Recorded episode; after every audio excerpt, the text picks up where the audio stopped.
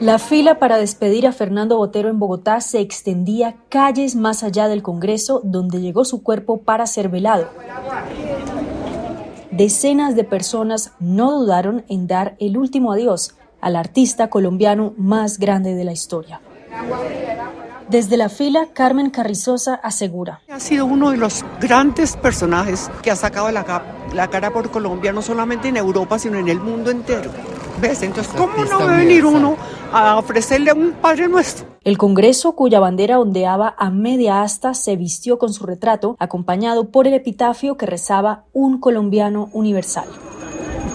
Varias pinturas voluminosas colgaban de otro lienzo sobre la fachada del legislativo en la central Plaza de Bolívar.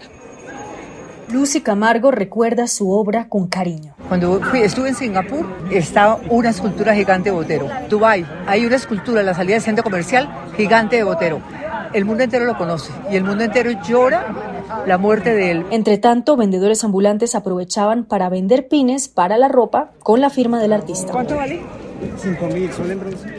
Más temprano, el ataúd con el cuerpo del maestro fallecido a los 91 años ingresaba cubierto con la bandera de Colombia, colores que representaban no solo el cariño del artista hacia el país, sino el orgullo de los colombianos por el talento de su pintor y escultor más internacional. Para Radio Francia Internacional desde Bogotá, Paula Carrillo.